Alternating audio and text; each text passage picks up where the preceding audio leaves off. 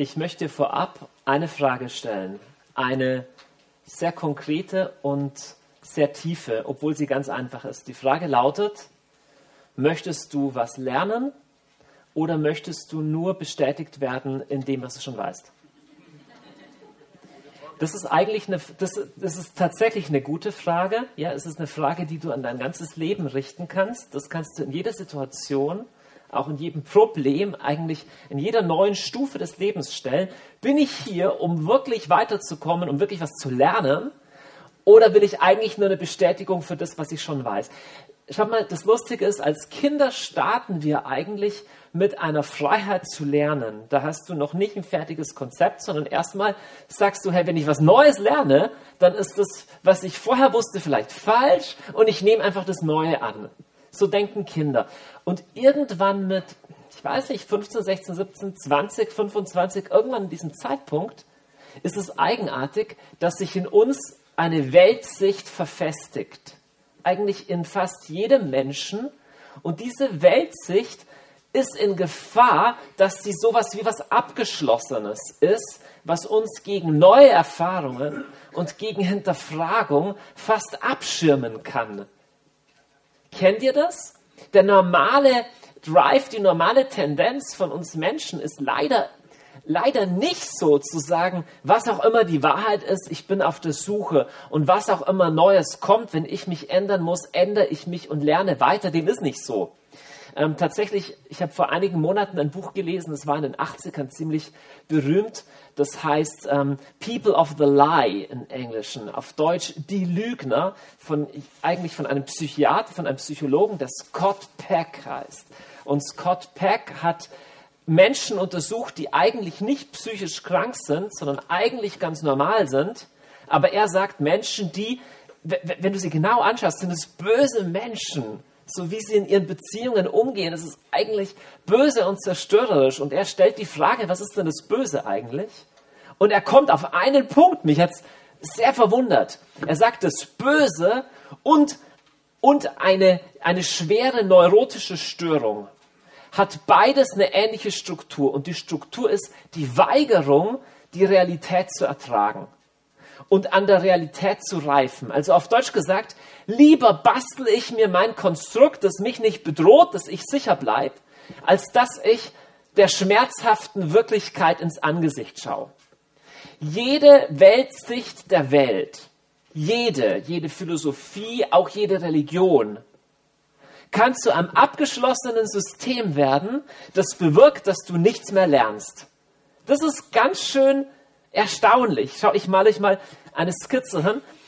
Das hier bezeichnet jetzt mal eine Weltsicht. Das kann eine Weltsicht, eine philosophische sein oder eine rein wissenschaftliche, so sozusagen rein wissenschaftliche oder eine philosophische oder theologische.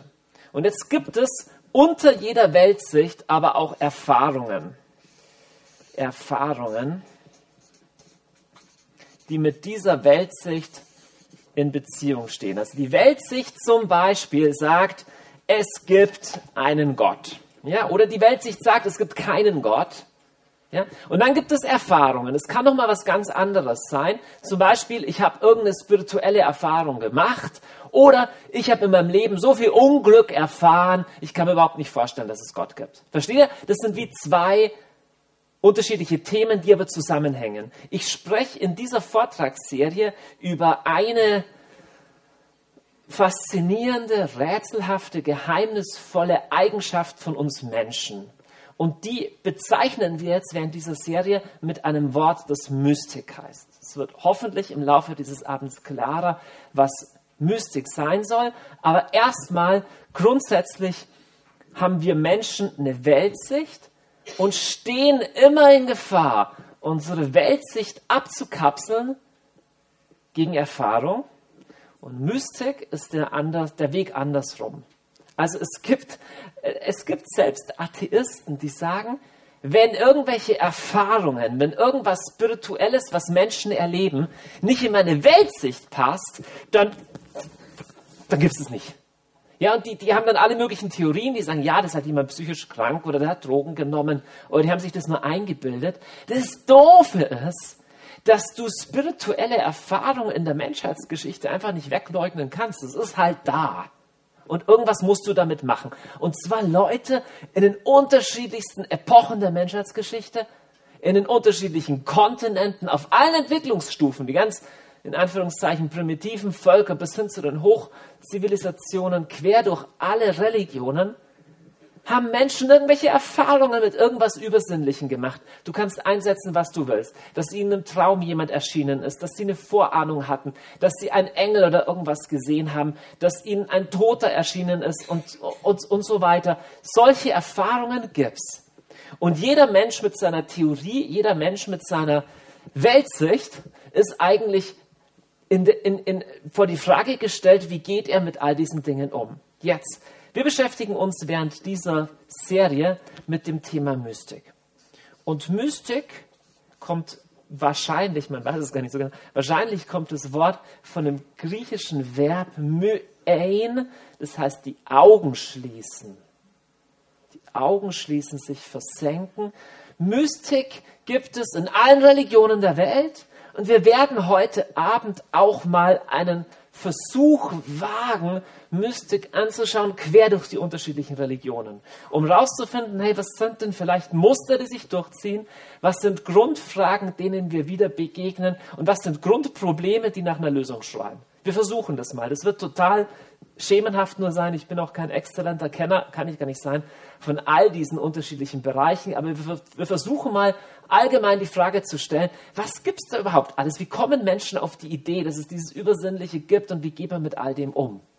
Und ich behaupte, dass man Mystik ganz simpel erstmal bezeichnen kann, als mehr hier als auf das zu gehen. Ja? Also, also mehr Erfahrung als Theorie. Ja? So praktisch alle Weltsichten, besonders alle religiösen, haben ja eine bestimmte Theorie. Zum Beispiel die Theorie, ja, dass wegen meinem Christentum das Gott dreifaltig ist oder im, äh, im Buddhismus, dass es, dass es das Nirvana gibt, dass es die Wiedergeburt gibt. Das sind Lehrsätze, die geglaubt werden. Ja? Und Mystik geht den Weg zu sagen, es geht jetzt mehr um die Erfahrung. Also was hast du erfahren mit alledem, als nur was weißt du von der Theorie her. Ja? Klassisches Beispiel, ich bringe euch ein, ein Zitat, das tatsächlich aus dem Zen-Buddhismus kommt. Ich weiß nicht, ob ihr das wisst, aber die Buddhisten streben nach Erleuchtung. Und die Erleuchtung oder das Satori, das ist nichts, was du im Buch lesen kannst. Das kann dir auch keiner vermitteln, das musst du selber erfahren. Und ein berühmter Ausspruch zum Beispiel von Kosen Imatika, einem Zen-Mönch, der sagt, über eine, sagt, eine Million Sutras sind wie eine Kerze vor der Sonne. Also Sutra ist ein rezitierter heiliger Text. Und er sagt, du kannst es eine Million machen, eine Million Mal machen. Im Vergleich zu, zu der Erfahrung, der Erleuchtung, ist das wie die Kerze vor der Sonne. Also grundsätzlich ein Primat der Erfahrung vor der Theorie. Zu sagen, es gibt einen Weg der Erfahrung und es gibt nicht nur die Theorie. Dann das nächste, quer durch alle Religionen, wenn du, wenn du bei der jüdischen Mystik anschaust, christlichen Mystik, islamischen Mystik, du hast eine, ein Grundmuster, das sich durchzieht und das lautet innen statt außen. Innen statt außen. Menschen haben intuitiv eine Ahnung, dass das wirkliche Wesen mehr im Innen als im Außen ist. Ich bringe euch ein Zitat aus einem der ältesten mystischen Texte, die es überhaupt gibt, etwa 300 vor Christus geschrieben, Dao De Ching, ganz wichtig im ganzen Osten. Er sagt zum Beispiel, ohne weit zu gehen, kann man die ganze Welt verstehen. Ohne aus dem Fenster zu schauen, kann man die Wege des Himmels begreifen. Je weiter man fortgeht, desto weniger versteht man. Deshalb ergreift er Weise, ohne zu reisen. Er sieht, ohne zu schauen. Also die Idee ist die, das Wesentliche ist im Innen. Du musst nicht weit ins Außen gehen. Das Wesentliche ist im Innen. Nächstes Thema, das sich in der Mystik durchzieht, ebenso in der christlichen Mystik wie in den aller anderen Religionen, und das ist bemerkenswert, es ist die Betonung, dass es einen Weg gibt und nicht nur die Mitgliedschaft in irgendwas.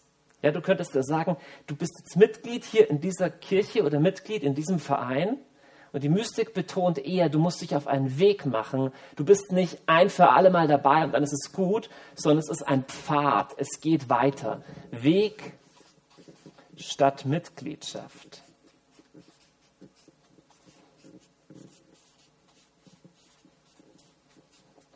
Ich lese euch hier von dem ganz berühmten christlichen Mystiker Johannes vom Kreuz einen Satz vor.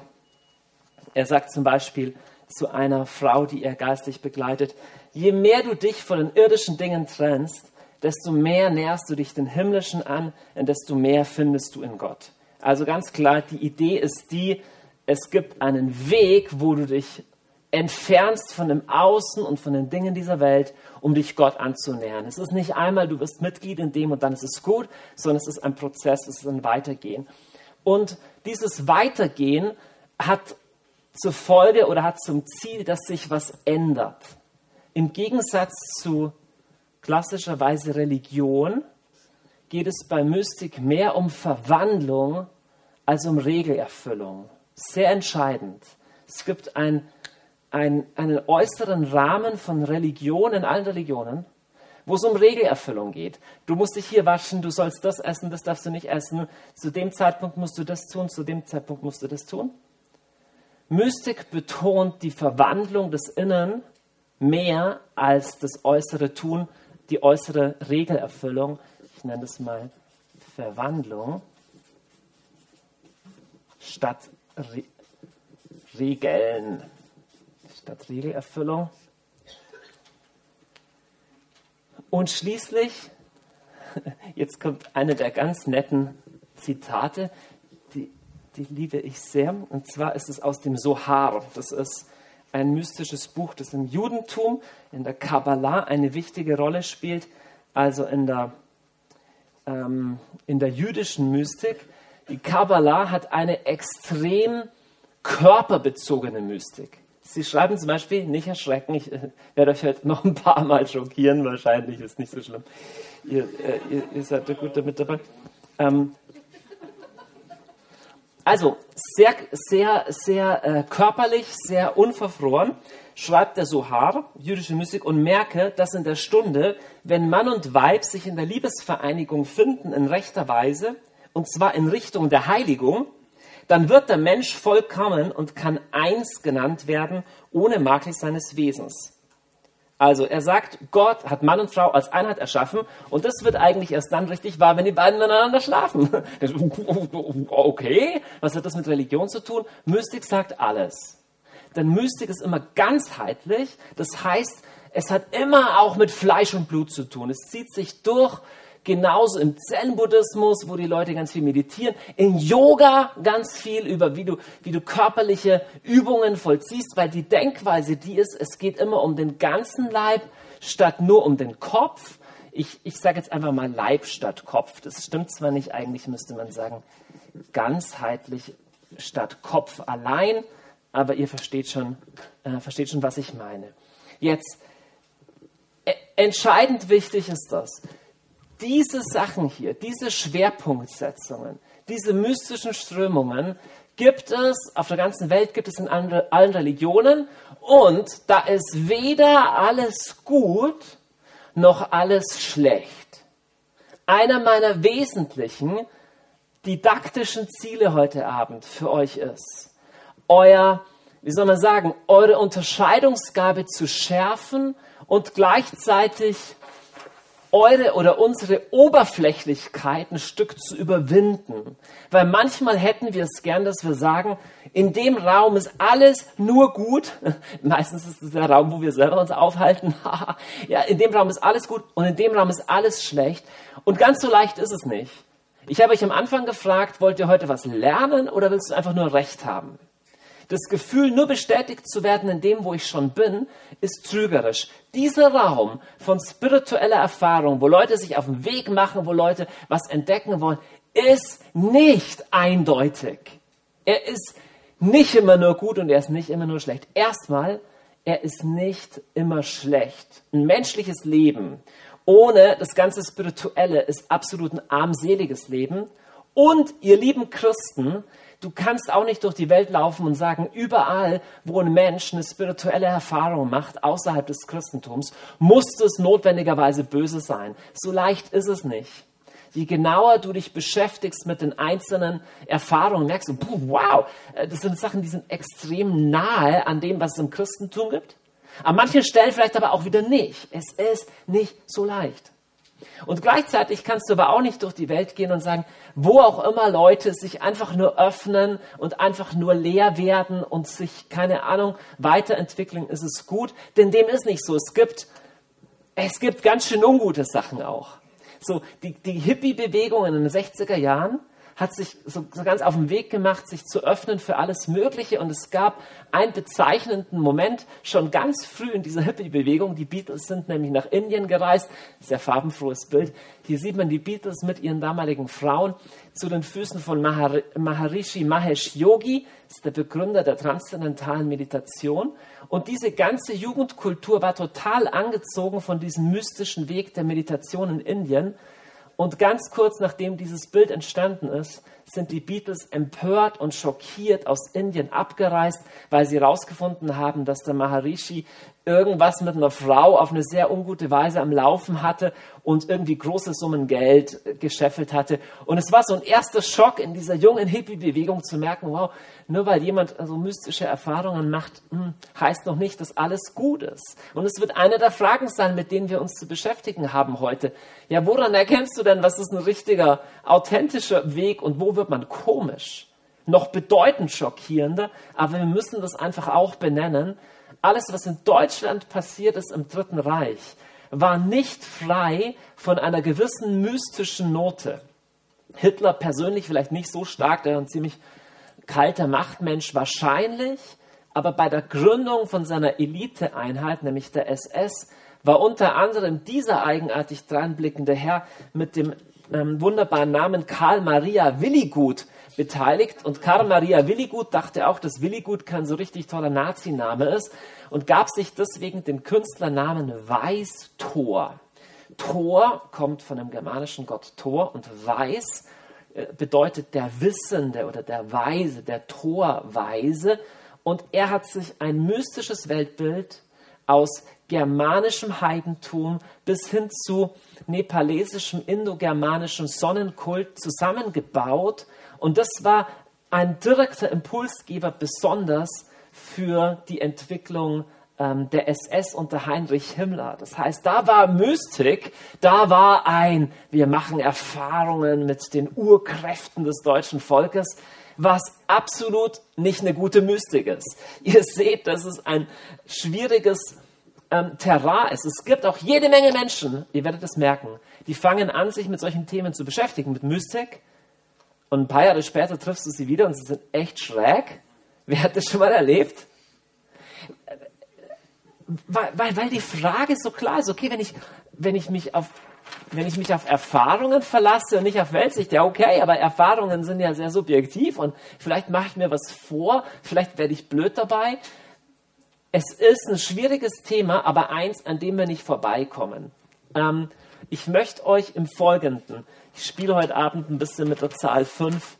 Ähm, ich nenne das fünf Wege heute. Ich habe fünf Überschriften und jede von den Überschriften hat fünf Unterpunkte. Und die erste habt ihr heute Abend schon erfolgreich absolviert. Das waren nämlich fünf Sachen, die Mystik betont. Also Erfahrung statt nur Theorie, Leib statt nur Kopf, ähm, Weg statt einmaligen Dabeisein und so weiter. Ihr habt es gehört.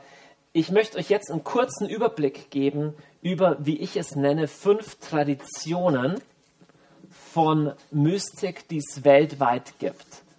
Traditionen. Ich sage euch das deswegen maßgeblich, damit wir,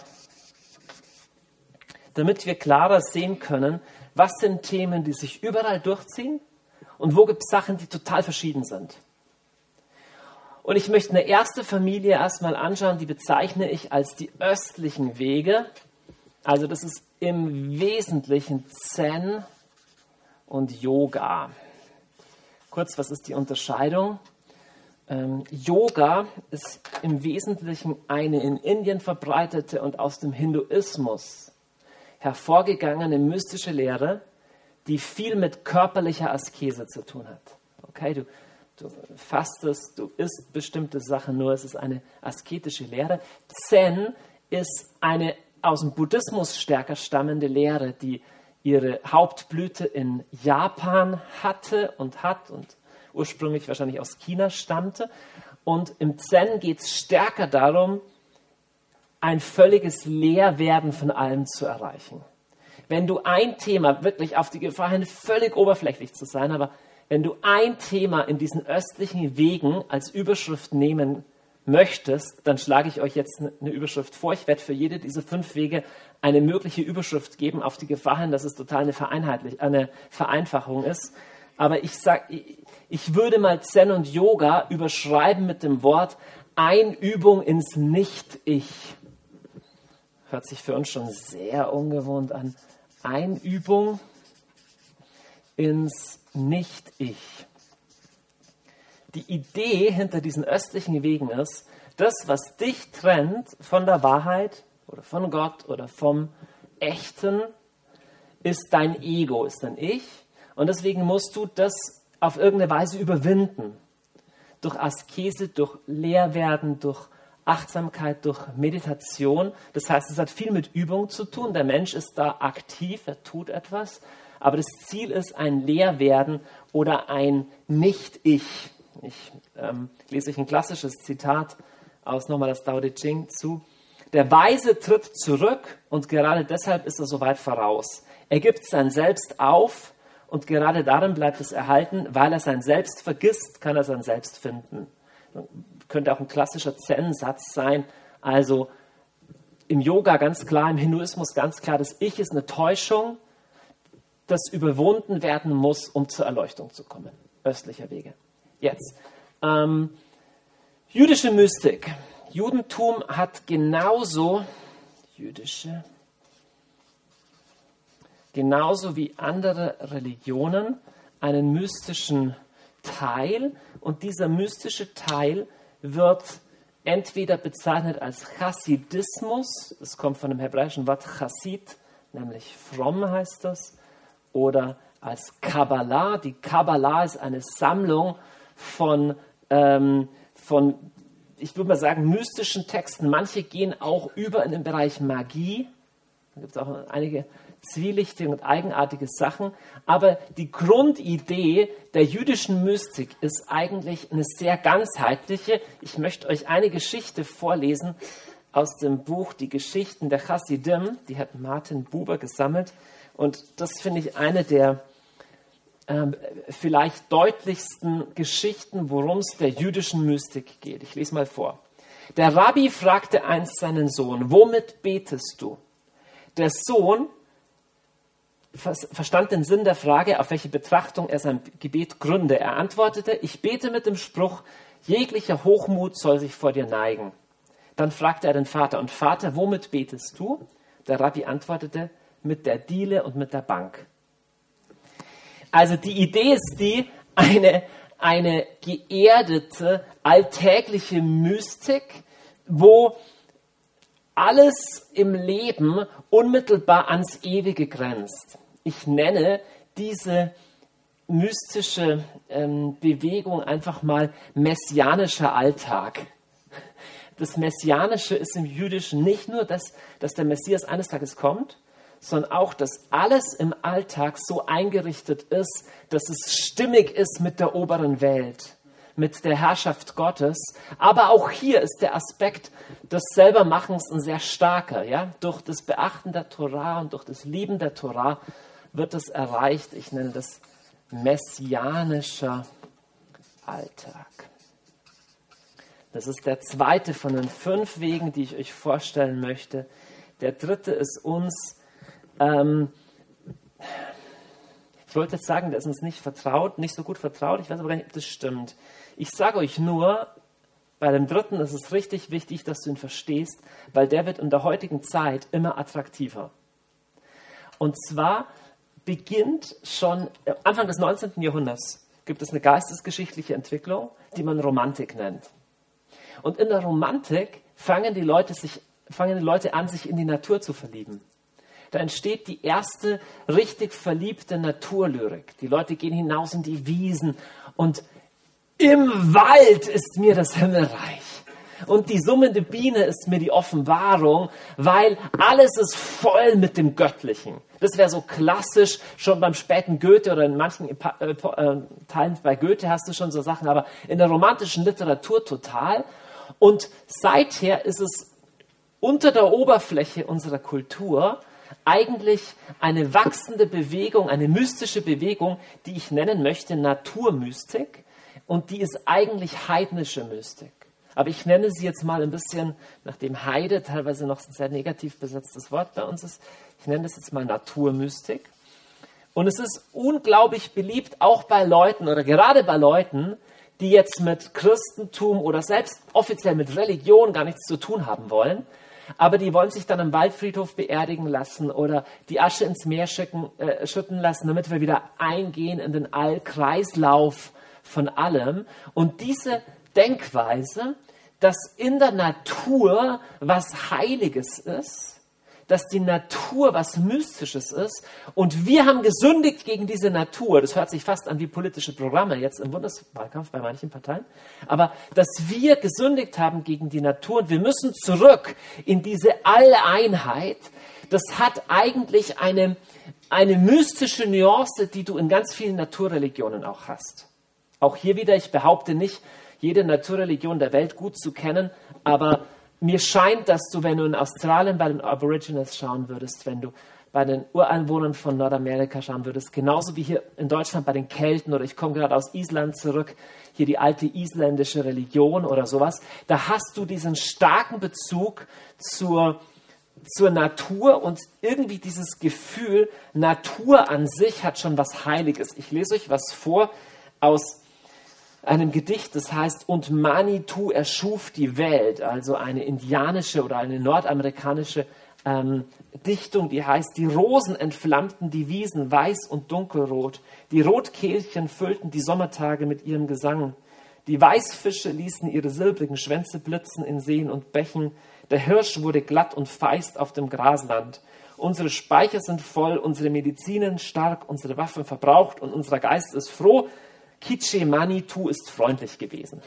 Also die Idee ist so, der Jäger war erfolgreich, wir haben genug zu essen, wir sind wieder in Einheit mit der Natur und in dem erstrahlt eigentlich das, das Göttliche. Ich nenne diese Naturmystik, die wichtig ist, weil sie so modern ist weil sie so weit verbreitet ist. Ich überschreibe diese Naturmystik mit einem Slogan und den nenne ich Zurück zur heiligen Einheit. Die Idee ist die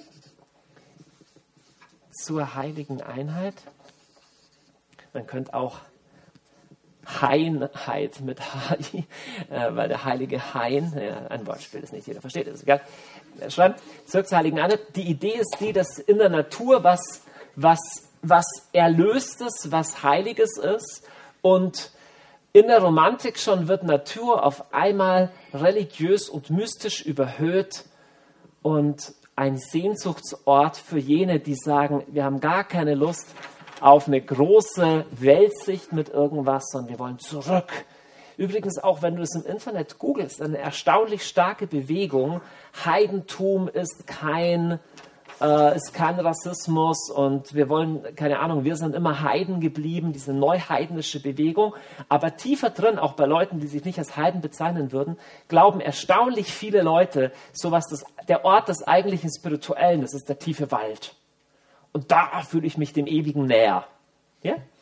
Auch hier wieder wie bei allem, da ist garantiert überall was Wahres dran, aber alles hat auch ein bisschen seine schräge Seite. So, da, können wir vielleicht nachher noch genauer anschauen. Jetzt eine, eine mystische Schule, die wahrscheinlich vielen von euch nicht vertraut ist, aber ich habe vorher behauptet, dass es in allen großen Religionen auch mystische Zweige gibt, so auch im Islam. Der Islam tritt uns heute in erster Linie mit als starke Weltsicht entgegen. Dass du sagen kannst, es sind klare Überzeugungen und du musst klar bestimmte Dinge vollziehen.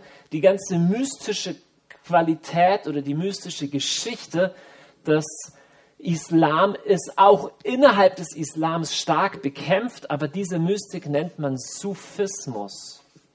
Sufismus, es gibt nicht so unendlich viele Sufis, aber das, was es von dem Sufismus gibt, ist deswegen bemerkenswert, weil es eine flammende, brennend in Gott verliebte Mystik ist. Ich sag euch, wenn du Christ bist und du beschäftigst dich mit all diesen Wegen, kann eine erste und ich behaupte arrogante Reaktion sein zu sagen, ja, weil die falsche Überschrift draufsteht, muss alles falsch sein. Und wenn du genauer hinschaust, denkst du, buh, aber manche Stellen ist es irgendwie extrem ähnlich von uns. Wie du das mit deinem eigenen Weltbild verstoffwechselst, warum das so ist, ist nochmal eine andere Frage. Aber erstmal ist interessant, dass es eine Bewegung gibt, die sagt, okay, ich nehme den Koran, da stehen auch alle möglichen schwierigen Sachen drin und da alles mögliche harte und gewaltvolle, aber tief drin erahne ich einen, erahne ich einen Liebhaber. Wenn du sufistische Mystik liest, hast du eine Sprache, die man, die ich nur als erotisch bezeichnen kann. Also, ich bin so verliebt in dich, Gott, seit ich dich gesehen habe, sind mir die Sinne geschwunden und ich kann nicht mehr klar denken und diese Sachen. Wir werden vielleicht im Laufe der, ähm, im Laufe, Laufe der Vortragsreise uns nochmal was davon anschauen. Es gibt Dichter wie Rumi und viele andere auch, die auf eine erstaunliche Art und Weise eine verliebte, man könnte wie gesagt beinahe sagen erotische Offenbarung haben von der Lieblichkeit Gottes. Ich lese euch auch hier wieder einfach nur ein kurzes Zitat vor. In meinem Herzen kreisen alle Gedanken um dich. Anders nicht spricht die Zunge als meine Liebe zu dir. Wenn ich nach Osten mich wende, strahlst du im Osten mir auf. Wenn ich nach Westen mich wende, stehst du mir vor Augen. Du bist in allem das Ganze, doch nicht vergänglich wie wir. Du bist mein Herz, mein Gewissen, bist mein Gedanke, mein Geist. Du bist der Rhythmus des Atmens. Du bist mir der Herzknoten. Also auch hier wieder, auf den ersten Blick kann man sagen, okay, wusste gar nicht, dass Leute so über Gott reden, die keine Christen sind. Ja, ist so. Der, Im Sufismus hast du auf jeden Fall eine extrem starke Ahnung davon, dass Gott die Liebe ist und dass Gott eigentlich sich eine Liebesbeziehung zu uns wünscht. Gleichzeitig ist der sufistische Weg extrem asketisch. Es geht um viel Entsagung, es geht um Verzicht, es geht teilweise auch um eigenartige körperliche Rituale, um sich in Trance zu versetzen. Ich nenne diesen Weg erotische Askese. Damit meine ich keine Askese hinsichtlich der Erotik, sondern damit meine ich einfach eine so sehr diese Liebeserfahrung mit Gott erstrebende äh, spirituelle Weise, dass es sich einer intensiven Asketik unterwirft. Sufismus. Und schließlich, last not least, uns wahrscheinlich am ersten noch vertraut, ist die christliche Mystik. Christliche Mystik gleicht in vielen Punkten diesen erstgenannten und ist doch an ganz entscheidenden Punkten anders. Ich denke, das wird immer klarer werden. Ich habe mir überlegt, wie ich die christliche Mystik überschreiben sollte. Äh, irgendwie stimmt das teilweise alles auch, trifft alles teilweise auch ein bisschen auf die christliche Mystik zu. Aber ich habe überlegt, was die eine Nuance ist, wenn du ganz unterschiedliche Lehrer liest. Hier aus der Ostkirche, wenn du aus der katholischen Mystik, aus der Kamelmystik bis hin zu der puritanischen Mystik der der äh, Protestanten liest, für mich eine der Grundworte ist lieben lernen. Also diese Denkweise, dass es im letzten nicht um die Erfahrung an sich geht, dass es im letzten auch nicht nur um das Lehrwerden geht, dass es im letzten auch nicht nur um eine Einheit oder eine intensive Erfahrung geht, sondern im letzten geht es darum, lieben zu lernen und das ganzheitlich. Ich behaupte, dass das ein bisschen die, ähm, die Essenz ist, auf die sich christliche Mystik, Lieben, Lernen, reduzieren oder womit sie sich überschreiben ließe. Jetzt ein kleines, ähm, kleines Zitat, oder ne, das Zitat kommen wir gleich. Was ich faszinierend finde, dass sich quer durch all diese Traditionen Erkenntnisse durchsetzen, die irgendwie ähnlich sind. Und ihr erratet jetzt schon vielleicht, wie viele Erkenntnisse das sind. Genau, fünf Erkenntnisse. Fünf Erkenntnisse.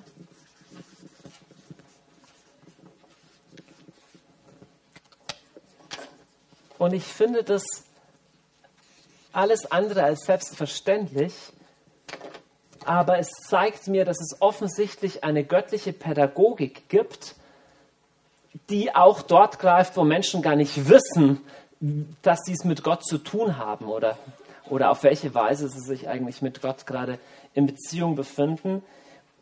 Ich nenne euch diese Erkenntnisse maßgeblich aus einem Grund. Ich erzähle euch jetzt eine Geschichte, die mich ähm, stärker geprägt hat in meinem Umgang mit dem ganzen Thema als vieles andere. Das ist noch nicht so lange her, ein bisschen über ein Jahr. Da flog ich von Amerika zurück auf einem sehr unbequemen Delta-Flug. Und neben mir saß eine junge Asiatin. Und ich war müde und hatte eigentlich keine Lust auf eine Unterhaltung. Und ich bin nicht der Typ, der in jedem Flugzeug jeden gleich auf irgendwelche Themen anspricht oder so. Aber an, in dem Moment fiel es mir deswegen leicht, weil sie sich neben mich gesetzt hat und ein Buch über Philosophie aufgeschlagen hat. Und man, normalerweise sitzt nicht immer jemand neben dir, der was über Philosophie liest. Und sie war gerade bei dem Abschnitt, ich habe ein bisschen so rübergespitzt, ich war, sie war gerade bei dem Abschnitt über christliche Philosophie. Und dann hat sie eine Pause gemacht und ich habe sie gefragt, hey, studierst du Philosophie oder interessierst du dich für Christentum? Und so hat sich ein interessantes Gespräch entsponnen und sie sagt, dass sie, sie Chinesin, dass sie eigentlich ohne Religion aufgewachsen ist, aber dass in ihr mehr und mehr Fragen gekommen sind und sie deswegen angefangen hat, Philosophie zu studieren und deswegen jetzt kurz davor ist, Buddhistin zu werden. Und sie hat mir erzählt ähm, von ihrem spirituellen Lehrer und was sie da alles gelernt hat. Und ähm, diese fünf Punkte, die ich jetzt nenne, ich habe darüber gestaunt, dass sie, Atheistin, fängt an, sich mit Buddhismus zu beschäftigen, in entscheidenden Punkten Erkenntnisse hatte, wo ich sagen würde, wow, die entsprechen relativ auch, auch, auch meinem Glauben bis zu einem bestimmten Punkt. Und an diesem einen bestimmten Punkt, ich werde es euch nachher sagen, welcher das war, haben wir auf einmal gemerkt, wow, hier sind diese Wege echt verschieden.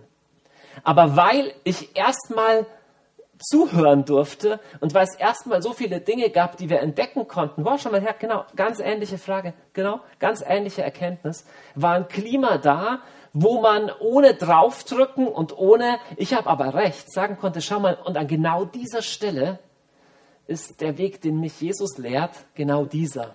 Versteht ihr ein bisschen, was ich meine? Wenn ich von Anfang an gesagt hätte, ach so, atheistisches Elternhaus, ach, Buddhist, ja, pff, kann ich nichts damit anfangen, weil ich Christ oder sowas, wäre nicht nur kein Gespräch möglich gewesen, sondern weder Sie noch ich hätten was gelernt oder so. So, ich, ich nenne euch fünf, ähm, fünf Erkenntnisse, die relativ tief sind und von denen ich so wünsche, dass wenn du Menschen begegnest, die, sei es, dass sie in der Esoterik, in dieser Bewegung sind oder in einer dieser mystischen Wege, wenn du merkst, dass sie das checken, dass du erstmal nicht verurteilst, sondern erstmal sagst, du hast was total Wichtiges erkannt. Muss noch nicht die ganze äh, Wegstrecke sein, wir sind alle auf dem Weg, aber hier hast du was Wichtiges erkannt. Und die erste Erkenntnis, die Mystiker quer durch alle Religionen haben, ist, das Materielle ist nicht das Wesentliche, es ist nicht das Einzige und es ist nicht das Höchste. Viele Leute checken das schon nicht, okay? Für die ist das, das Höchste einfach nur, na, so. Materielles nicht das Höchste.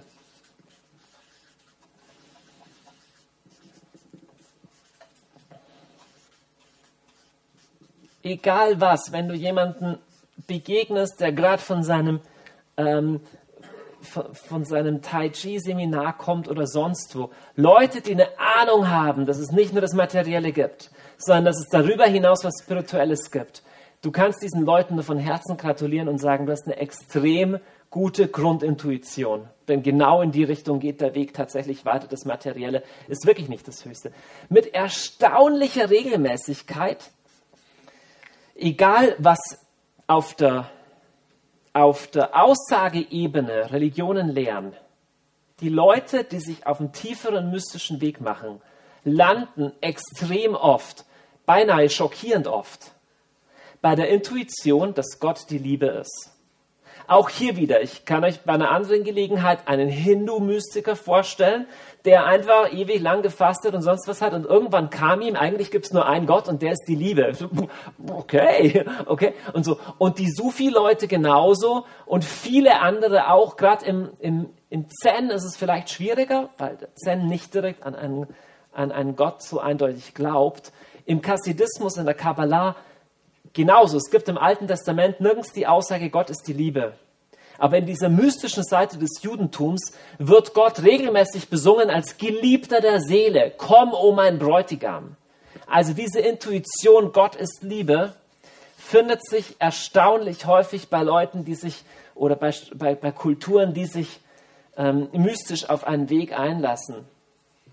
Ich lese euch ein schönes Zitat vor ähm, von dem anonymen Buch The Cloud of Unknowing. Das ist ähm, ein englisches Buch aus dem Hochmittelalter christliche Mystik.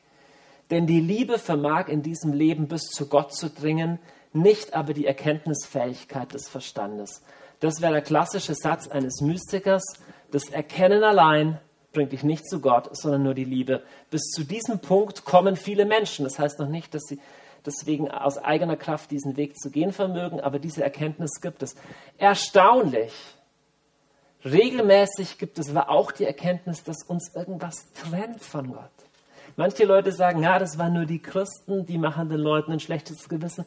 Nee, es sind nicht nur die Christen. Leute, die sich spirituell auf einen Weg machen, entdecken, dass irgendwas in ihrem Herzen aber doch nicht passt. Und ich nenne diese Erkenntnis Unreinheit des Herzens. Damit meine ich gar nicht ein Oh, ich habe gegen eine Regel verstoßen, ja, und werd mal dein schlechtes Gewissen los, dann geht es dir schon besser. Das meine ich nicht, sondern ein Erfahrungswissen, dass irgendwas nicht stimmt. Die Esoteriker sagen dann, hey, du hast dich durch irgendwelche negativen Wellen oder durch negative Energien verunreinigt. Andere würden sagen, es ist negatives Karma. In all diesen Wegen gibt es die Suche nach, wie werde ich rein von, von dem, was mich belastet, von dem, was mich trennt, von dem, was noch zwischen mir und der Wahrheit steht oder zwischen mir und Gott steht.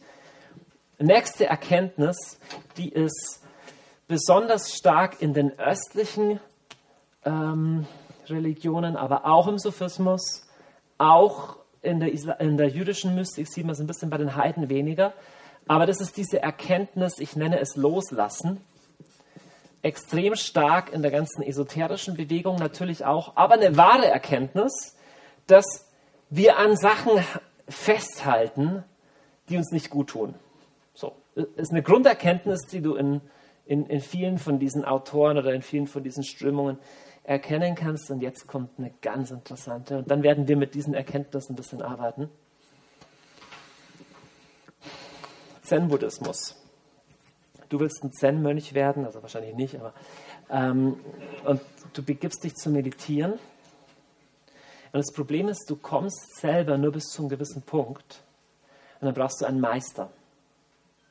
Und dieser Meister muss weiter sein als du selber.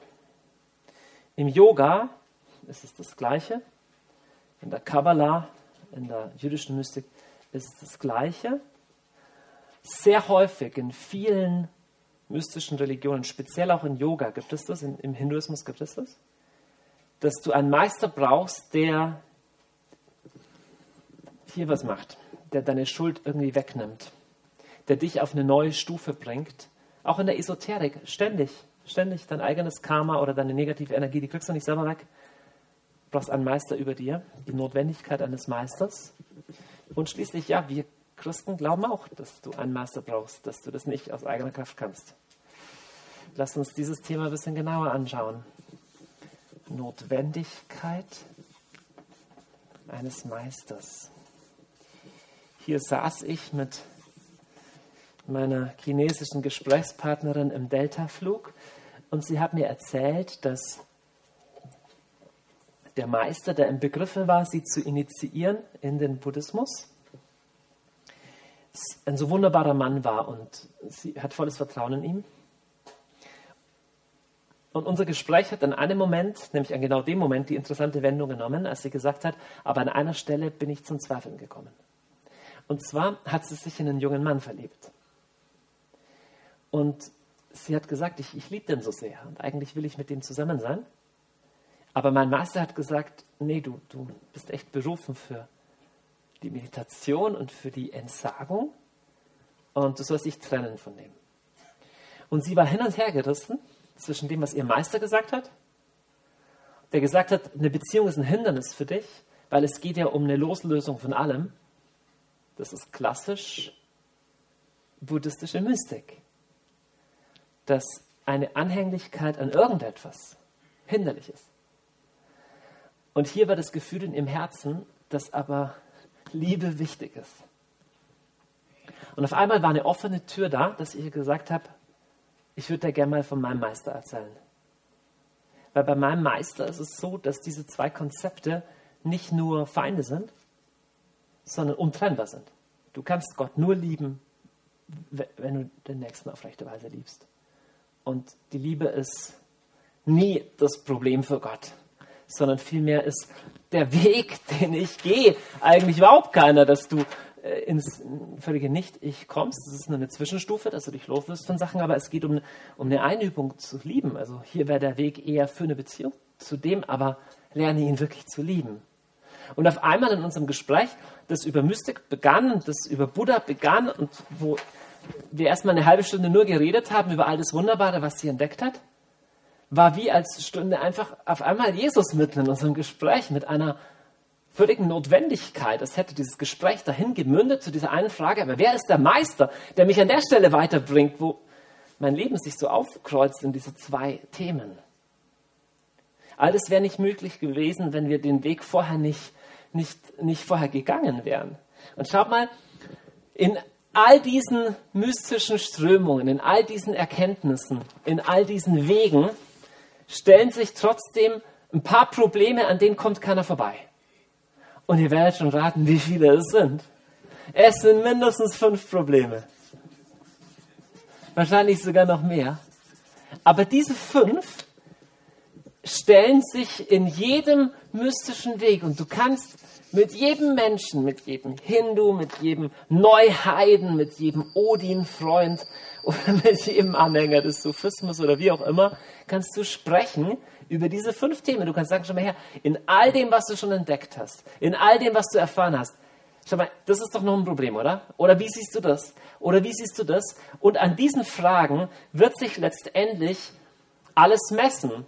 Die erste Frage ist, aber was ist mit normalem Leben? Damit meine ich genau die, die Frage, die ich meiner Chinesin stellen konnte. Okay, du machst jetzt deine Meditationen, das ist gut, aber wie verhält sich dieser mystische Weg zu deinem normalen, gelingenden Leben? Und es gibt mystische Wege, die haben da keine Antwort. Die sagen nur, du musst dich loslösen von dem, du machst es halt in Teilzeit nur noch und suchst eine mystische Erfahrung, die aber mit dem Alltag nichts zu tun hat. Und da würde ich sagen, hier ist ein Problem. Irgendwie muss das zusammenkommen. Ich habe eine zweite Frage und die richtet sich zum Beispiel an den Sufismus, aber die richtet sich auch an die christliche Mystik, eigentlich an, an, an, an vieles. All dieses Liebesding und Gottes Liebe, wie passt das zu der strengen Seite Gottes? Zumindest im Islam gibt es die auch, im Christentum, im Judentum gibt es die auch. Wie verhält sich das zur strengen Seite Gottes? Zu dem, dass Gott auch König ist, dass Gott auch ähm, Herr ist.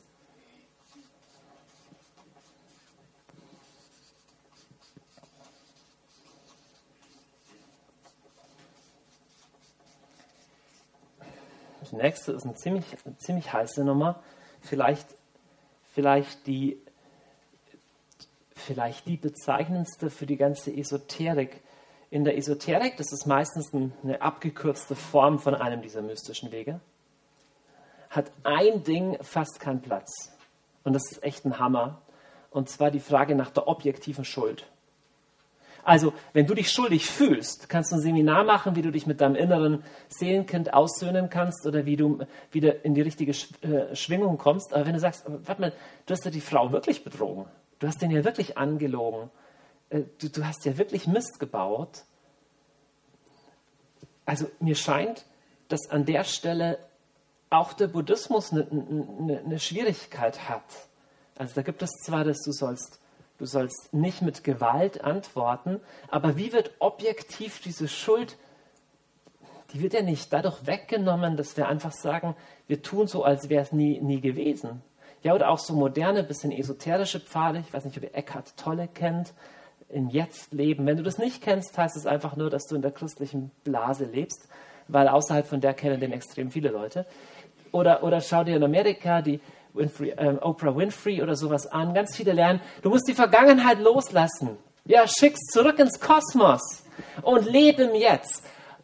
Da ist für was war das dran an dem Leben im Jetzt. Aber die Frage ist, wenn du aber in der Vergangenheit wirklich also ich will nicht böse sein, aber sei mal ein Kriegsverbrecher und du hast viele Leute umgebracht. Ich würde mich freuen, wenn mir jemand sagen würde, lebe im Jetzt und vergess, was gestern war. Das ist ja, das kann ja die totale Lüge sein. Also wie gehe ich eigentlich um mit objektiver Schuld? Dieses Lebe im Jetzt und nimm einfach nur wahr, wie es dir geht und komm wieder in die Harmonie, kann auch die totale Verleugnung von echter Schuld sein. Und irgendwann weiß das Herz das. Die zwei letzten Punkte, die ich bringe, sind die, sind die dichtesten und die härtesten. Schau mal her.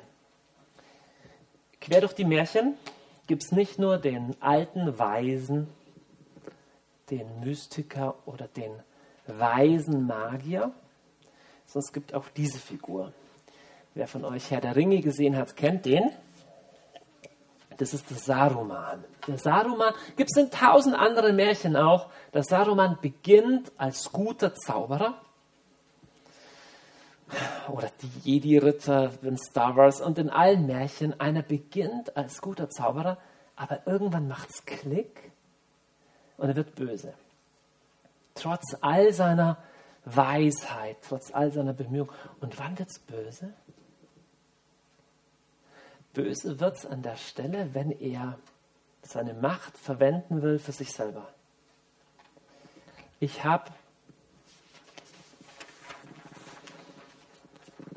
eine der Grunderkenntnisse bezeichnet als Loslassen. Und ich glaube, dass in jedem mystischen Weg jeder eine Frage kommt, willst du wirklich loslassen oder willst du vermittels deiner Mystik, vermittels deiner Spiritualität eigentlich am Schluss doch mächtig sein und gut dastehen? Und hier entscheidet sich, glaube ich, ob du ein guter oder ein böser Zauberer wirst. Ich nenne dieses Problem die Machtfrage.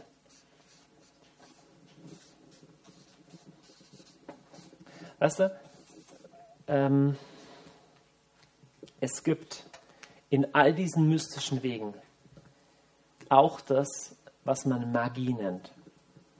Weißt du, was Magie ist? Magie ist der Versuch, spirituelle Dinge zu verwenden, um andere zu manipulieren. Das Doofe ist, dass es funktioniert. Also das ist wieder mal hier sowas, wo man sagen würde, eine Erfahrung, die uns nicht passt, also streichen wir es weg. Es gibt Magie, Voodoo, nenne es wie du es willst, in tausenden von Kulturen auf der ganzen Welt und du musst einfach Berge von Erfahrungen der Menschheitsgeschichte und der menschlichen Lebensrealität rausschneiden und ausblenden, wenn du glaubst, dass es das nicht gäbe.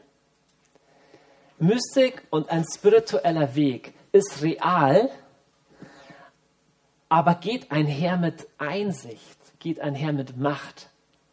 Und die Frage wird immer tiefer, nutze ich diese Macht für mich selber oder lerne ich immer tiefer loszulassen? Dieses immer tiefer loslassen wird auch in anderen Religionen gelehrt, aber ich weiß nicht, wie ein menschliches Herz dieser Versuchung überhaupt entgehen kann, letztendlich doch das für sich selbst zu verwenden.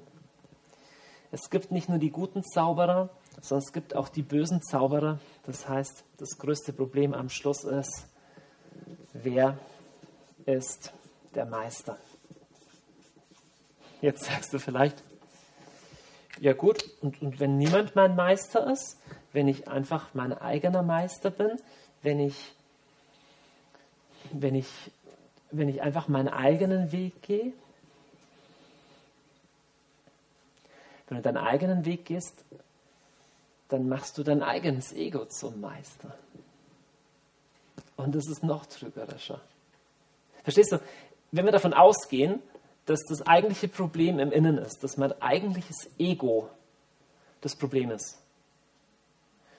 Und ich sage, ich finde meinen eigenen Weg, dann ist es wie, ich selber stecke im Sumpf, deswegen bin ich der Einzige, der mich aus dem Sumpf rausziehen kann. Versteht ihr das Paradox? Das, ihr Lieben, ist fast die häufigste mystische Überzeugung, die es in unserer Zeit gibt. Deswegen vieles, was in der Esoterik läuft, ist wie die Sparform von echter Mystik. Weil eine echte Mystik im Zen-Buddhismus ist ganz schön anstrengend. Du musst dich echt einem Meister unterwerfen. Echte Mystik im Yoga ist anstrengend. Du musst dich echt einem Meister unterwerfen. Schnell mal ein Seminar machen und da ein Seminar und da was lesen. Ist nicht gefährlich. Aber ihr Lieben, all das kann zum System werden, was nur deine Weltsicht und nur dein Ego bestärkt. Und du installierst dein eigenes Ego als Meister und damit setzt du dich eigentlich Gott gleich. Ihr müsst ein bisschen ähm, mit mir euch auf eine abstrakte Ebene äh, begeben, wenn ich euch das zeige, aber in den letzten 100 bis 200 Jahren gab es eine Reihe von Gestalten und sie werden tendenziell häufiger, die schreiben so Sachen wie, also wir folgen jetzt nicht mehr einer bestimmten Religion, sondern wir suchen uns von allen Religionen die beste Essenz raus. So die Essenz von allen Wegen. Einer, der das zum Beispiel versucht hat, war Rudolf Steiner, der Begründer der Anthroposophen. Der sagt so, all die Religionen, die haben schon was Richtiges gesagt und ich gebe euch jetzt die Gesamtsicht über das. Und es klingt erstmal so tolerant. Das klingt so wie überall ist eine Wahrheit und ich sage euch jetzt, wie das zusammenpasst. Aber total krass, was der eigentlich sagt, ist, der, der all das ordnen kann, bin ich. Ja, modernerseits auch hier wieder, wenn du die Person nicht kennst, heißt es nicht, dass er unbekannt ist, sondern nur, dass du in einer bestimmten Bubble lebst. Weiß nicht, wer den kennt, der heißt Ken Wilber, er hat viele Bücher geschrieben. Der sagt, gibt eine ganze Bewegung in Amerika, auch hier, Spiral Dynamics, die sagt, Spiritualitäten und Religionen, die entwickeln sich so ähnlich wie die Evolution. Und man kann so schauen, wie die einzelnen Religionen sich entwickelt haben. Und am Schluss kann man sagen, Spiritualität funktioniert so und so und so und so. Es gibt die unterschiedlichen Ausprägungen. Und du kannst dir so ein bisschen suchen, was zu dir passt. Das Krasse ist es, der sagt eigentlich, der Lehrer sagt das, der Lehrer sagt das, der Lehrer sagt das. Und hier gibt es einen Thron. Und auf diesem Thron sitze ich. Und ich sage zu jedem dieser Lehrer, ja, ganz okay, ja, du hast echt was eingesehen, ja. Aber nur von meinem Punkt aus, von meiner Warte aus, habe ich den echten Überblick. Ich unterstelle dem nicht, dass er das wirklich bewusst so tut. Aber was er eigentlich de facto macht, ist, er setzt sich an die Stelle des Meisters über allen Meistern. Und das ist eigentlich die Stelle Gottes. Und ich begegne den Leuten ständig, die mir sagen, ja, ja, ich habe mich schon mit der Mystik beschäftigt, mit der auch, ja, ich habe aus allem sowas zusammengebaut. Ich habe eine total schlechte Nachricht für dich. Du kannst nur einem Meister dienen. Du kannst nur einen Weg gehen, du kannst nur ein Leben leben. Jeder von diesen Wegen erfordert Ganzhingabe. Du kannst umkehren von einem, dass du sagst, okay, ich bin da gelaufen, jetzt gehe ich anders. Aber du kannst nicht parallel zwei gehen. Du kannst auch nicht jedes Jahr an anderen gehen. Irgendwann wird die Hingabe in deinem Herzen nicht mehr ganz echt sein. Bei, beinahe jeder von den Wegen, wenn du sie genauer anschaust, erfordert, dass du dich ganz darauf einlässt. Bei Jesus ist es am explizitesten. Ich empfinde von diesen Weisheitslehrern Jesus am intolerantesten, aber dafür wenigstens am klarsten. Jesus lässt die Möglichkeit nicht offen zu sagen, hey, 20 Prozent von mir und 30 Prozent von jemand anderem. Er sagt, sorry, ich, ich bin der Weg und die Wahrheit und das Leben. Niemand kommt zum Vater außer durch mich. Aber ihr müsst verstehen, auf, auf, auf, auf welchem Weg das steht. Es steht, es steht auf dieser, in dieser Geschichte, dass er sagt, du, musst ein, du wirst einem Meister folgen. Dass du Leute glauben, dass sie einfach irgendwas täten, was ihnen gerade in den Sinn kommt und sie sind frei darin. Das stimmt eigentlich nicht. Jeder Mensch folgt irgendjemandem, entweder dem, was die Eltern gesagt haben oder dem, was die Gesellschaft sagt oder folgen ihren eigenen Gewohnheiten oder ihren Launen. Aber jeder Mensch folgt irgendjemandem. So autonom ist keiner, dass jeder alles immer nur selbst entscheidet. Deswegen, im letzten wird die Frage die sein, und im letzten war auch das, das, das Ende meines Gesprächs auf dem Delta-Flug. Woran erkennt man einen echten Lehrer? Wie müsste der aussehen? Naja, er müsste wirklich eine Antwort haben auf die Frage, was all die mystischen Erfahrungen mit dem normalen Leben zu tun haben. Er müsste echt eine Antwort darauf haben, wie sich Gottes Strenge, Gottes Gericht verträgt zu seiner liebevollen Seite oder nenn es, wie du es willst. Das Karma-Gesetz im Buddhismus ist ja auch was extrem Unerbittliches, auch wenn da nicht Gott explizit vorkommt. Oder er müsste eine Antwort haben, wie wirst du denn deine Schuld los? Ja, wenn sie mir jetzt gesagt hätte, ja, ich habe echt, keine Ahnung, ich habe jemanden umgebracht oder, oder irgendwie so, wie, wie meditierst du denn das weg? Du kannst vielleicht das Schuldgefühl wegmeditieren, aber nicht die Schuld. Das ist wie ein Schmerzmittel nehmen, wenn die Wunde noch blutet. Geht schon, aber löst nicht das Problem. Das ist objektive Schuld. Und schließlich die Machtfrage, am Ende des Tages stellt sich die Frage, welchem Lehrer darfst du dich loslassen? Alle lernen irgendwie, du sollst loslassen. Ja, aber wer übernimmt denn dann die Führung? Ist es ein guter Meister, der dann Vertrauen verdient? Es gibt ja auch die anderen. Wir haben es ja gesehen. Ich komme zum Ende. Wir werden uns in dieser Serie ausführlich mit Mystik beschäftigen. Aber schon allein aus dieser Erkenntnis, es gibt es in allen Religionen, sie erkennen an vielen Punkten ganz ähnliche Sachen, es stellen sich ähnliche Fragen. Schon aus all dem ergeben sich fünf Erkenntnisse für Christen. Ja, ihr staunt jetzt, dass das fünf sind.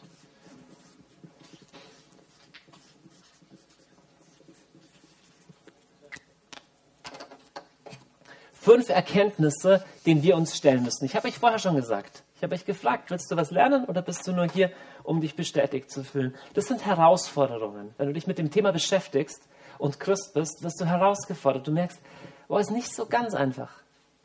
Das erste ist das, wenn du das Christentum, wie es heute speziell im Westen ist, vergleichst mit anderen Religionen, speziell denen im Osten, oder wenn du das Christentum heute vergleichst mit dem vor tausend Jahren, dann musst du sagen, wir haben Mystik verloren. Ähm, einige Autoren haben den Prozess, der in Europa im Westen seit dem Jahr 1500 passiert ist, bezeichnet als die Entzauberung. Die Entzauberung, diese Idee, wir haben eigentlich alle Probleme gelöst, wir können uns auf unser Hirn verlassen, wir haben ein System, in das alles reinpasst. Und ich behaupte, dass all das am Christentum überhaupt nicht spurlos vorübergegangen ist. Und ich behaupte auch, dass die Reformation ein wesentlicher Beschleuniger dieses Vorgehens war. Die Reformation mit der starken Betonung auf der Entscheidung und auf dem Wort hat eine unselige Allianz eingegangen mit, der, mit dem Renaissance-Denken, mit der, mit, mit, mit, mit, der Neuzeit, beginnenden neuzeitlichen ähm, Vorstellung von Wissenschaft und hat schon dazu geführt, dass schon im 17. und später im 18. Jahrhundert eine sehr, sehr verkopfte, regelbasierte, ratiobasierte Version von Christentum auf den Markt kam, die ein Vakuum hinterlassen hat. Und über weite Teile des Christentums, die Katholiken haben danach gezogen in vielerlei Hinsicht, ähm, über weite Teile ist das westliche Christentum verkopft, nicht ganzheitlich, ähm, trocken, nicht erfahrungsbezogen und entzaubert. Sage ich jetzt einfach mal, um ein bisschen negative Stimmung mal zu verbreiten. Ich nenne es mal Entzauberung. Ich glaube auch, ihr Lieben, dass wir in einer Zeit leben, in der Menschen sich zunehmend massiv nach Erfahrung sehnen. Dass sie, schau mal, manchmal wird das, was, wo wir jetzt leben, Postmoderne genannt. Aber eigentlich leben wir seit 500 Jahren in einer Zeit, wo alles nach dem Kopf funktioniert, alles mit Kontrolle funktioniert. Wir bauen Computer, wir bauen Maschinen, um zu kontrollieren. Alles nach Technik funktioniert und alles vorhersehbar ist. Es ist kein Platz mehr für Geheimnis. Es ist kein Platz mehr für das Zauberhafte und es wird immer öder und immer langweiliger. Und eigentlich schreien Menschen zunehmend nach dem, wie Max Horkheimer, soweit ich weiß, äh, in einem berühmten, in einem berühmten Interview gesagt hat, eigentlich ein atheistischer Philosoph, er hat es als die Sehnsucht nach dem ganz anderen bezeichnet. Ihr lieben Menschen in unserer Kultur haben zunehmend Sehnsucht nach dem ganz anderen, aber sie finden es nicht im Christentum. Sondern im Christentum finden sie genauso gescheite Bücher und irgendwelche Texte und verkopftes Zeug und nicht dieses ganzheitliche, dieses verzauberte, dieses tiefe, dieses mystische, wonach sie sich sehnen. Und das, behaupte ich, ist ein schwerwiegendes Problem. Zweite Erkenntnis für Christen. Ich kann es nicht mehr sehen, dass so viele Christen so Angst vor den Esoterikern haben. Weil ich sagte das, wenn jemand authentisch auf der Suche ist, egal wo er sucht, ist er bedeutend näher an der Wahrheit, als wenn einer gar nicht sucht. Und es gibt Leute, die sind kirchlich sozialisiert und sind aber in echt gar nichts und suchen kein bisschen, sondern haben sich einfach nur bequem eingerichtet. Und ich behaupte, spirituelle Suche von Menschen ist erstmal ein Grund zu feiern. Wenn einer irgendwo sucht, wenn einer sagt, hey, ich habe mir Bücher gelesen, sag ihm, wie toll, dass du auf dem Weg bist. Wie toll, dass du lernen willst. Wie toll, dass du offen bist.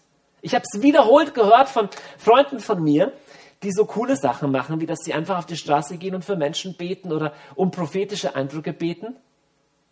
Und sie sagen, sie gehen auf die Esoterikmesse und machen das auch. Der Unterschied ist nur, dass die Leute dort viel offener sind als die meisten Christen, für die sie beten. Okay, warte mal, warte mal, wie passt denn das in mein Modell? Ja, klar! Ja, klar, wenn du offen bist, ich meine, kannst du offen für alles sein, im Sinne von, holst du vielleicht auch mal negative Energien mit rein oder sowas, aber die Offenheit ist für Gott ein sehr, sehr, sehr großer Wert. Deswegen einmal mehr die Frage vorher, bist du hier, um was zu lernen oder nur um bestätigt zu werden? Spirituelle Suche, ich nenne das mal einfach nur Suche, ist positiv. Es ist schon interessant, wie Jesus mit solchen Sachen umgeht. Ich bringe euch nur zwei Beispiele. Einmal wird Jesus gefragt, was das wichtigste Gebot ist, dann haben sie einen kurzen Dialog und einer sagt eine richtige Antwort. Jesus fragt ihn noch gar nicht, wie sieht es mit deinem Leben aus, passt auch sonst alles, kennst du den ganzen Glaubenssystem. Er sieht einfach nur einen Ansatz und antwortet drauf. Jesus sah, dass er mit Verständnis geantwortet hatte und sagte zu ihm, du bist nicht fern vom Reich Gottes. Ich finde diese Antwort so schön.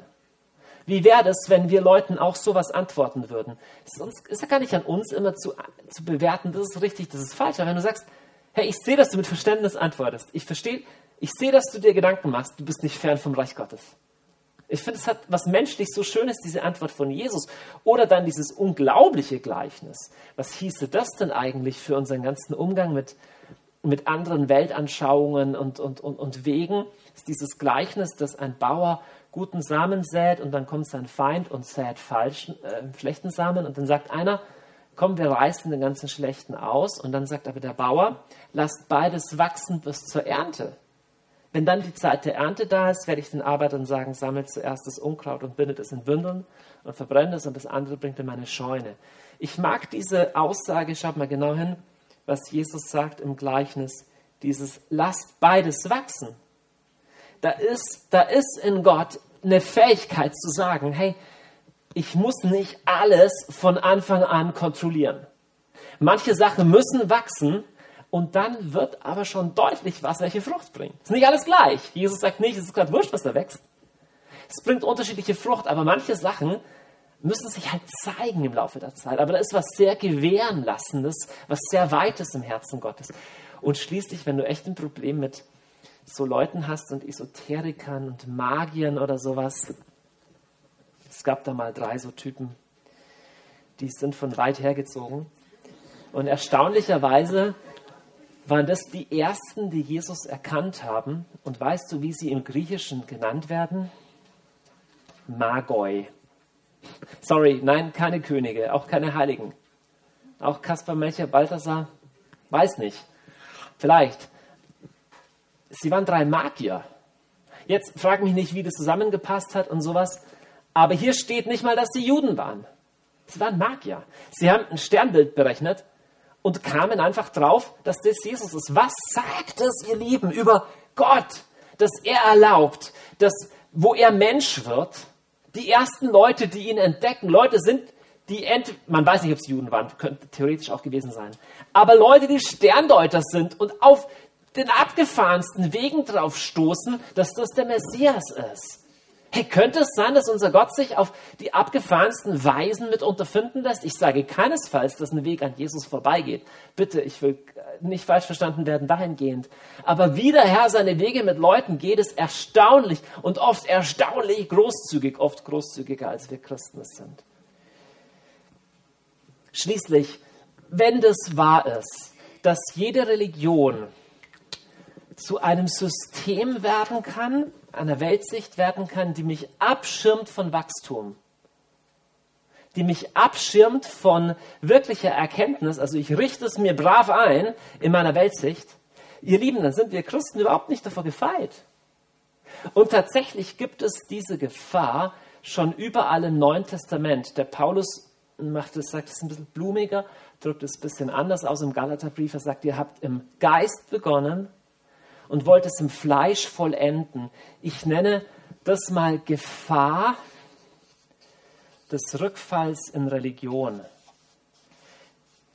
Ich erkläre klein, was ich meine. Religion verwende ich jetzt mal im, im protestantischen Sinne, also im negativen Sinne, dass Religion meint, es ist mein System, wo ich durch meine Gesetze versuche, gerecht zu werden. So. Und eigentlich ist der Wesenskern dessen, was Gott will, immer ein Prozess von Wandlung und Veränderung. Aber ihr Lieben, du kannst es auf jeder Stufe von Glaube einrichten. Jetzt weiß ich Bescheid. Jetzt habe ich meine Vollzüge, ich mache jeden Tag das und es kann zu einem Ersatz werden, zu einem täglich neu vollzogenen Weg. Wir werden uns das die nächsten Wochen genauer anschauen, aber es gibt keinen Grund, warum wir Christen vor, dem, vor dieser Gefahr gefeit sein sollten. Letzten zwei Punkte. Wir haben vorher angeschaut, dass all diese Wege lehren, dass es einen Meister braucht. Was würdet ihr sagen, kennzeichnet einen echten Meister? Ein echter Meister ist immer einer, der selber einen echten Meister hatte, der selber Erfahrungen hatte. Du kannst es nicht anlesen. Und hier ist was, hier ist ein echter Dornen, ein echter Widerhaken für uns Christen. Im Gespräch mit Nikodemus geht Jesus den Nikodemus mal ein bisschen böse an und er sagt zu ihm, du bist der Lehrer Israels und weißt das nicht? Wahrlich, wahrlich, ich sage dir, wir reden, was wir wissen und bezeugen, was wir gesehen haben.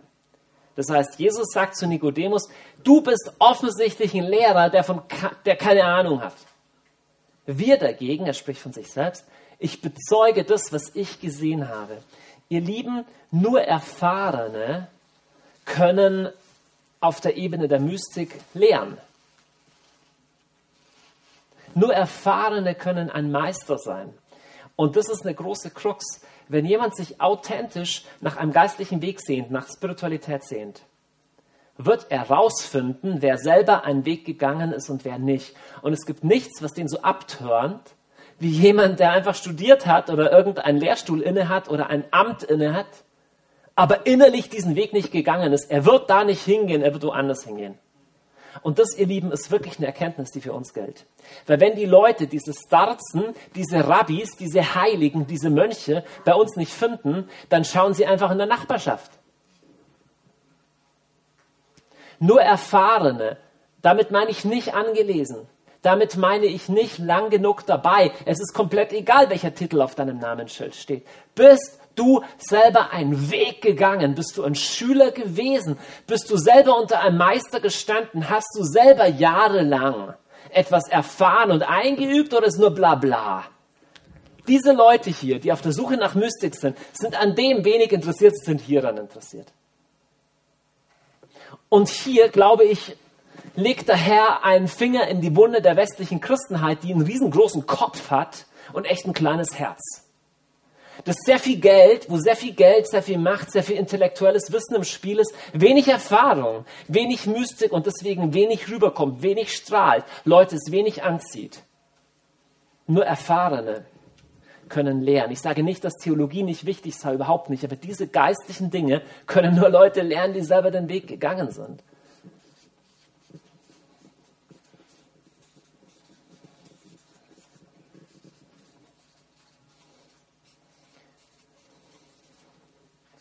Und die letzte Erkenntnis für uns Christen, ebenso, ebenso unbequem. Ihr Lieben, es ist immer leichter, Bescheid zu wissen. Ich habe den Punkt genannt, Bescheid wissen ist bequemer als ganzheitliche Verwandlung. Du kannst auf jeder Stufe deines geistlichen Lebens stehen bleiben und bis an den Rest deines Lebens Bescheid wissen ja, all die richtigen Antworten, ja, wissen, wie das in der Politik ist, wissen, wie das früher war, wissen, was der schon gesagt hat und wissen, wo das in der Bibel steht. Und es wird zu einem Ersatz für eine ganzheitliche Verwandlung. Eine ganzheitliche, echte Verwandlung zeigt sich an deinem Leben und sonst nirgendwo. Alles andere ist bla bla. Da haben unsere jüdischen mystischen Freunde recht. Bescheid wissen, du wirst, du wirst merken, es gibt einfach Leute, es gibt Christen, die wollen einfach Bescheid wissen. Und es gibt solche, die bereit sind, einen Weg von ganzheitlicher Verwandlung zu gehen und der hört nie auf. Bescheid wissen oder Verwandlung.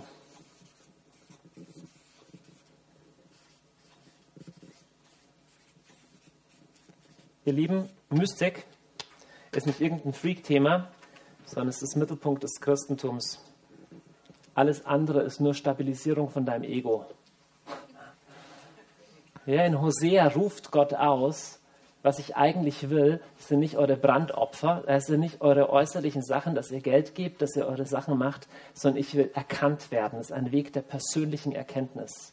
Ich meine nicht ein Bescheidwissen. Es gibt Leute, die in alle Bücher sich erlesen, ja, ja, kenne ich schon, kenne ich schon. Nein, ganzheitliche, ganzheitliche Verwandlung demütigt dich, verwandelt dein Ego. Du gehst nicht als Sieger daraus hervor. Es gibt dies, in diesem Rennen keine Sieger, sondern es gibt nur Verwandelte, es gibt nur Leute, die was lernen. Im letzten, worauf es Gott ankommt, hat immer mit deinem Herzen zu tun. Ezechiel, ich schenke euch ein neues Herz und lege einen neuen Geist in euch.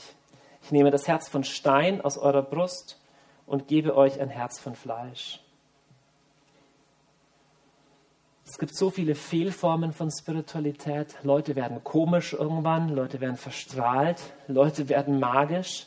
Läuft, manche Leute werden eiskalt. Es gibt Leute, die sind fromm und eiskalt und wissen total Bescheid. Nur du, du hältst es halt nicht mehr mit ihnen aus. Was ist das für eine Frömmigkeit? Was ist das für eine Mystik? Es ist sicherlich nicht die authentische und nicht die von Jesus. Ich habe euch am Anfang eine, Frage gestellt und das ist die Frage, die ich euch am Ende stellen möchte. Willst du wirklich was lernen? Oder willst du bestärkt werden in dem, was du schon hast?